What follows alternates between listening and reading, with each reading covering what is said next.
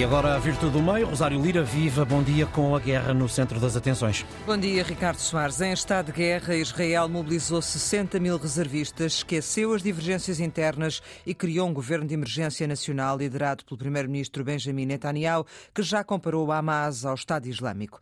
Israel garante que reconquistou o controle da fronteira com Gaza e prepara-se para uma ofensiva total, sem restrições.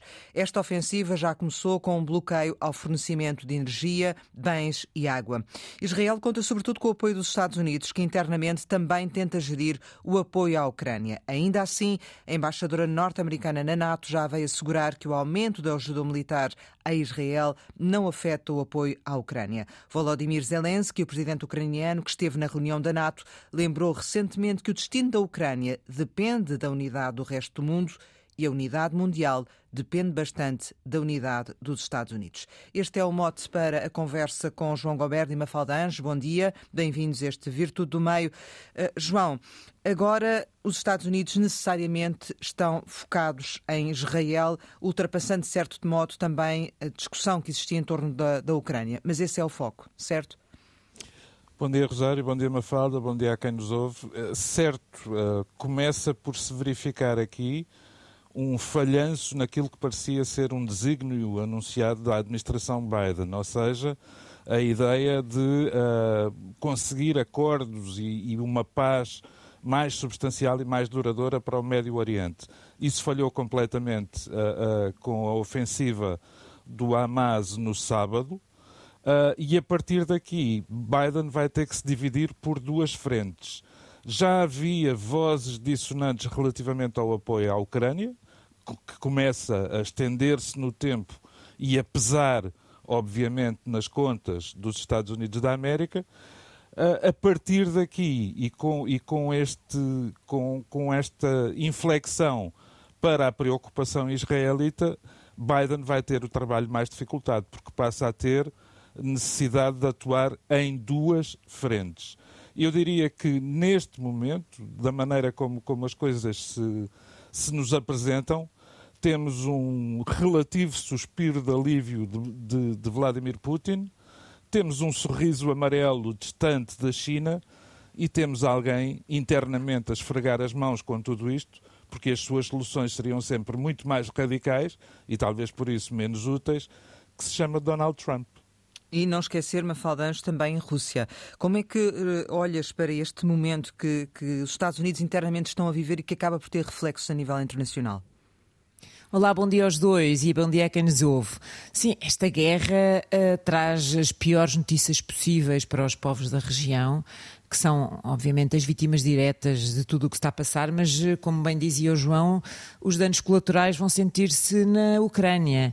Uh, isto vem desfocar as atenções do mundo do conflito uh, que acontece na Europa para o Médio Oriente, e a prova disso é que ontem o Sr. Zelensky esteve em Bruxelas a fazer o seu périplo, a pedir novamente ajudas e apoio, antes de chegar o, o, o que ele chama de General Inverno, uh, mas ninguém lhe, ligou, lhe deu grande atenção, naturalmente, porque estamos todos concentrados no que se passa no Médio Oriente. E os Estados Unidos são aliados históricos de Israel, estes são amigos cruciais naquele caldeirão caótico que é aquela região, e já chegaram imediatamente à frente, com dinheiro, com material logístico, com apoio militar, tudo isso. Isto numa altura em que a vontade de ajudar a Ucrânia já se começava a desvanecer, mesmo dentro do próprio Partido Republicano, e no início deste mês o Senado não atendeu aos pedidos de novas ajudas, e portanto há esse impasse nos Estados Unidos.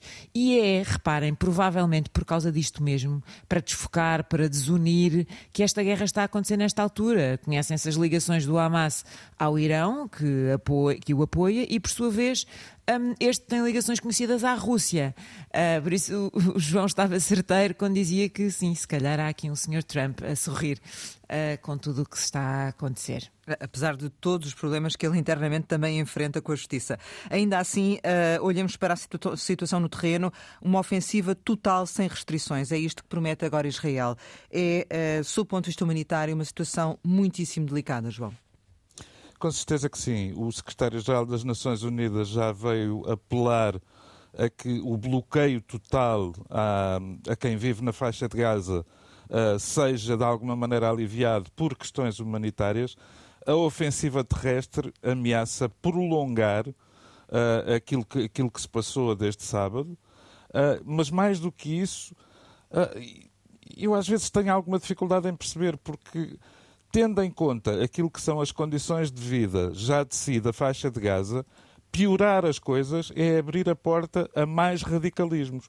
Quando se ouve o primeiro-ministro de Israel dizer que cada homem do Hamas é um homem morto, a, primeira coisa que eu penso é que por cada homem do Hamas que for morto, quantos civis inocentes já há 300, 300 mil deslocados, segundo as notícias até da Antena 1. Mas quantos civis uh, inocentes é que vão ser uh, arrastados? Isto, obviamente, não justifica o ataque do Hamas, longe disso.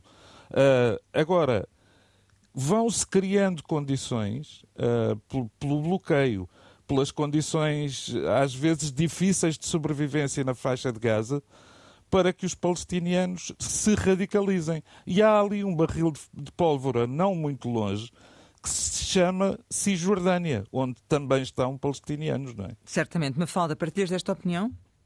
Sim, o que eu acho que é dramático quando se olha para o que acontece ali é a enorme polarização uh, que, que, se impõe. E eu acho que é importante, Rosário, arrumar ideias no meio desta enorme polarização. É preciso repetir: o Hamas é uma organização terrorista que não defende o povo palestiniano. E, e, e as décadas de opressão dos palestinianos, que de facto aconteceram, não justificam nem podem relativizar o, o que foi este assassinato Comparado agora ao Daesh, não é? Também, pelo Benjamin Exa Netanyahu. Uhum. Exatamente. E portanto, o que aconteceu em qualquer circunstância uma, uma barbárie. Mas condenar o Hamas não é nem, o Hamas não é nem pode ser condenar o povo palestiniano. Por outro lado, esta condenação vivamente ao Hamas não pode justificar nem relativizar uma retaliação bárbara de Israel como aquela que nós vamos, com elevada probabilidade, assistir agora nos próximos dias. As, as guerras têm regras e a lei de talião, do olho por olho, dente por dente, não pode acontecer. E, portanto, arrasar com a faixa de Gaza, onde vivem 2,3 milhões de pessoas que estão enclausuradas num espaço do tamanho do município de Sintra, sem terem para onde fugir, isto será também criminoso. Isto parece elementar bom senso, mas bom senso é mesmo algo que falta quando se, quando se instala a polarização e quando se discute o Médio Oriente e quando o mundo se divide mais uma vez em fações pró e anti-Israel e pró e anti-Palestina. Perde-se a humanidade, perde-se empatia, perde-se sensatez, infelizmente. Oh, Rosário Mafalda, se me dão licença, João. muito rapidamente, o que mais me custa é ver, até em Portugal e muito nas redes sociais, tratar, tratar este flagelo como um Benfica Sporting. Não pode Verdade. ser isso, não pode ser isso. Sim, há muito mais e para lá de, de, disso e, e, acho que fica aqui bem claro naquilo que tanto o João Goberno como a Mafalda Anjos expressaram neste Virtude do Meio. Regressamos amanhã com Raquel Varela e João Goberno. Daqui a pouco em podcast.